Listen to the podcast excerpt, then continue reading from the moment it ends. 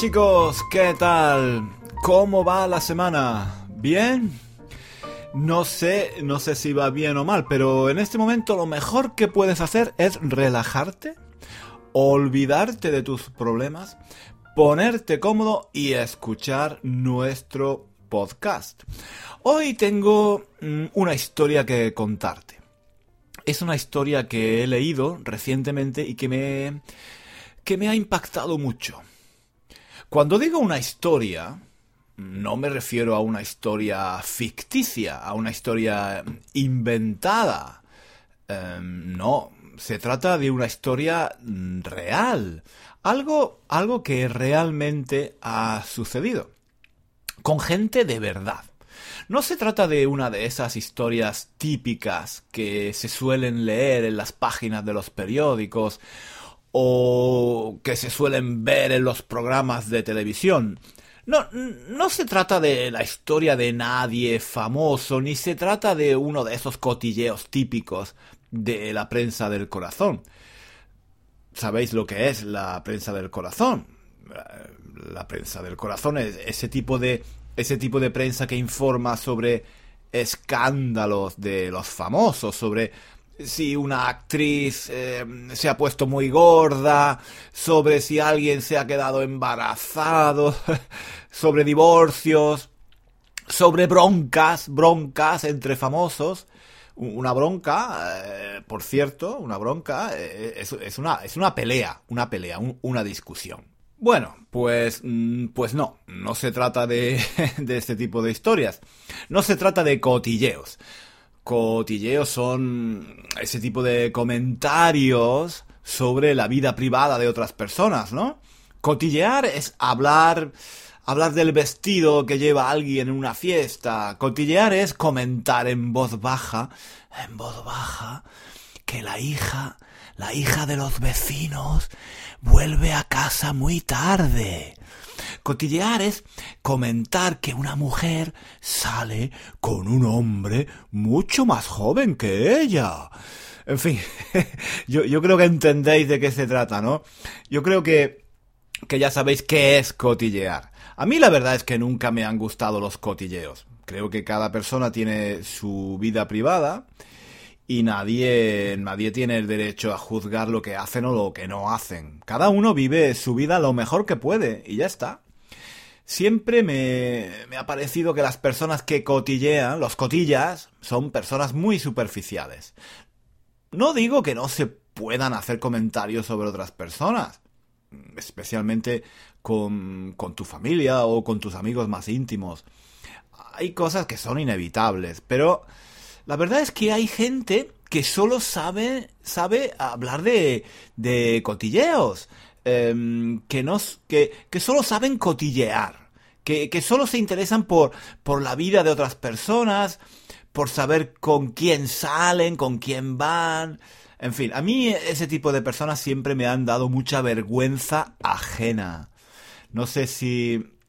No sé si entendéis qué significa dar vergüenza ajena te da vergüenza ajena cuando te da vergüenza mm, no por algo que has hecho tú, sino por algo que ha hecho otra persona. ¿Entendéis? Mm, mm, si, por ejemplo, alguien hace o dice una tontería en público delante de otras personas, a mí me da vergüenza, me siento mal, no por mí, que yo al fin y al cabo no he hecho nada, sino por lo que ha hecho esa persona. No sé, es, complicado de explicar. Nunca he entendido muy bien por qué sentimos vergüenza ajena. ¿Por qué nos da vergüenza eh, el comportamiento de otros? No lo sé, no lo sé, pero es así. El hecho es que a veces nos da vergüenza lo que hacen los demás. Y a mí, la gente cotilla, la gente que critica lo que hacen los otros, eh, la gente que, que, se ríe o que o, se burla de, de lo que hacen otras personas en su vida privada, en fin, Siempre me ha dado mucha vergüenza ajena y me hace sentir mal. Bueno, creo que, creo que he perdido el hilo, creo que he perdido el hilo, he perdido el hilo de, de lo que estaba diciendo. Estaba diciendo que hoy os quería contar una historia que he leído en la prensa y que me ha gustado mucho. mm, os estaba diciendo que se trata de una historia real, no, no ficticia. Pero no se trata de la típica historia de la prensa del corazón, no se trata de un cotilleo sobre famosos. Mm, se, eh, se trata de una historia eh, real, em, sobre, sobre gente, eh, sobre gente real. Mm, gente como, como tú y como yo, que normalmente no, no solemos aparecer en la prensa escrita ni, ni en los programas de televisión. Es la historia de, de un chico, bueno, ya realmente un hombre, un hombre casado y con dos hijos, que se llama eh, Luis o Lewis. Em, Lewis o Luis, no sé cómo se pronuncia bien. Vamos a decir Luis. Luis es inglés. Inglés. Nació en una ciudad que se llama em, Plymouth. Y como digo, está casado y tiene, tiene, tiene dos hijos. Eh, la historia empieza, la historia empieza cuando Luis acaba de salir eh, de, prisión, acaba de salir de prisión y está entrando en un taxi para ir a su casa. Tiene muchas ganas de ir a su casa y abrazar a su mujer y a sus hijos, a los que llevan nueve meses, nueve meses sin ver. Nueve meses sin ver. Eh, eso es lo único que quiere hacer. Sin embargo, mientras se acomoda, mientras se, acomoda en el asiento del taxi, Luis recibe una llamada de teléfono. Es una, es una llamada que estaba esperando y que tenía miedo, que tenía, que tenía miedo de recibir. Eran sus viejos amigos, sus colegas, la gente con, con la que solía salir antes de entrar en prisión. La voz, la voz al otro lado del teléfono, le preguntó ¿Qué haces? Eh, Luis contestó, Estoy en un taxi, voy a casa. El otro le dijo, eh, eso, eso puede esperar. Ya irás mañana a casa. Vente con nosotros, estamos en el pub de siempre. Eh, Luis sabía lo que tenía que responder. En prisión había tenido tiempo de pensar en la respuesta que debería dar a sus antiguos colegas cuando le llamaran para volver a ir al pub con ellos. No voy a ir con vosotros, ni ahora ni nunca. Mm, llevaba mucho tiempo pensándolo. Lo único que quería hacer al salir era volver a su casa. Mm, no veía la hora de abrazar a sus hijos. Llevaba mucho tiempo sin verlos, unos nueve meses. Y la única cosa que quería hacer ahora, la única cosa en la que podía pensar era hacer todas las cosas que no había podido hacer con ellos durante ese tiempo. Pero la cosa más importante, la cosa que más quería hacer con sus hijos era leerles historias, cuentos, antes de dormir. Luis había sido un adolescente conflictivo.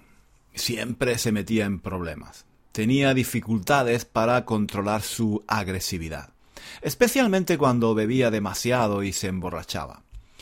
La última, la última vez fue en 2013. Él y sus colegas tuvieron una pelea muy fuerte en un pub y Luis acabó por entrar en la cárcel. Fue, fue una, una experiencia terrible. Desde el primer día se dio cuenta de que la vida en prisión era mucho más dura de, lo que él había imaginado. Estaba en tensión permanente, no, no tenía un momento de paz, de tranquilidad. Dice que la tensión en la cárcel se podía cortar con un cuchillo. Había una gran agresividad en el ambiente. Los prisioneros más fuertes o más violentos atacaban a los más débiles. La vida en prisión era una pesadilla angustiosa. Además, echaba mucho de menos a su mujer y a sus hijos. Decía, dice, perdón, dice, que mm, echaba de menos el calor familiar, el cariño, el contacto físico, un abrazo. Pero un día algo cambió. En la prisión eh, le hablaron de un proyecto que se llamaba Storybook Dads.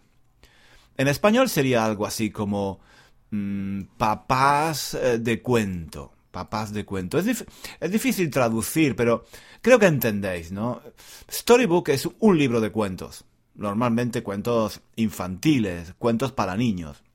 Bueno, pues este proyecto, Papás de Cuento, consistía en que mm, los prisioneros, mm, los prisioneros que tenían hijos, leyeran cuentos, historias infantiles para sus hijos. De esa forma, los niños podían escuchar a sus padres leyéndoles historias en la cama antes de dormirse. A, Luis le gustó muchísimo eh, la idea y, se apuntó al proyecto. Dice que la primera vez que entró en la habitación donde se grababan los cuentos, tuvo por primera vez en mucho tiempo una sensación de paz, de tranquilidad.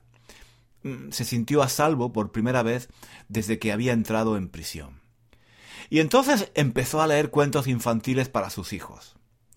Leía las historias y sus hijos recibían cada semana un, un CD o un DVD.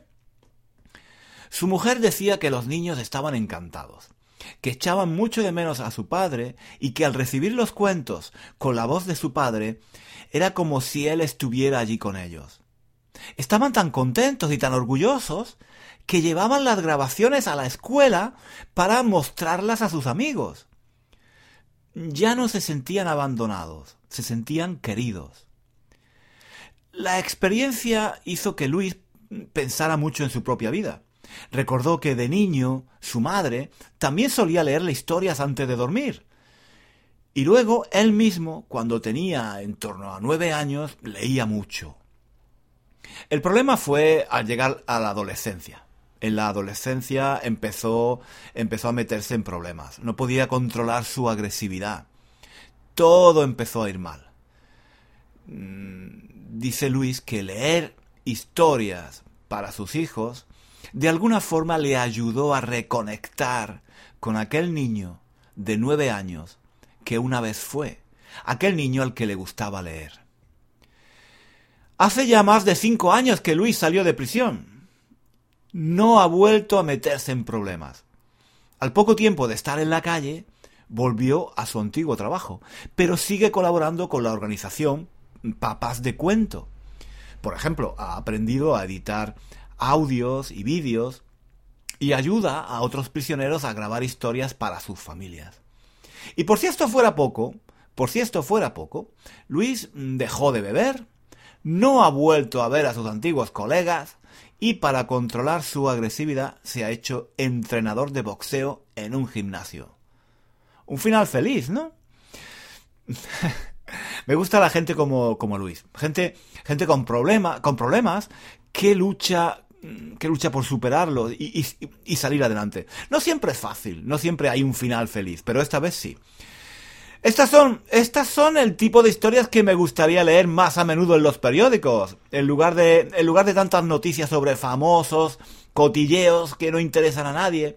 En lugar de cotillear sobre la vida privada de gente famosa, ¿no os parece que sería mucho mejor leer historias de este tipo, historias sobre gente real, sobre gente como tú y como yo? Historias sobre gente que nunca aparece en la primera página de los periódicos. Historias que te levantan el ánimo, que, que te ayudan a, creer un poco en la humanidad, en, en que cambiar es posible, en que no todo está perdido. He leído la historia de, de, Luis varias veces y me, ha conmovido. No, no, voy a decir que me, ha que me he echado a llorar, no, pero sí que me sí que se me han humedecido un poco los ojos. Se me han humedecido un poco los ojos. En fin, chicos. Espero que os haya gustado la historia de hoy. Os recuerdo que podéis leer la transcripción en nuestro blog. Os recuerdo lo que digo siempre, para mejorar vuestro español tenéis que leer y escuchar a menudo. Por eso os recomiendo que vayáis a nuestro blog y escuchéis de nuevo el episodio de hoy, pero leyendo al mismo tiempo la transcripción. En fin, no me enrollo más, lo dejamos aquí por hoy. Un saludo y hasta la próxima semana. Nos escuchamos en el próximo episodio de nuestro podcast. Que paséis una buena semana.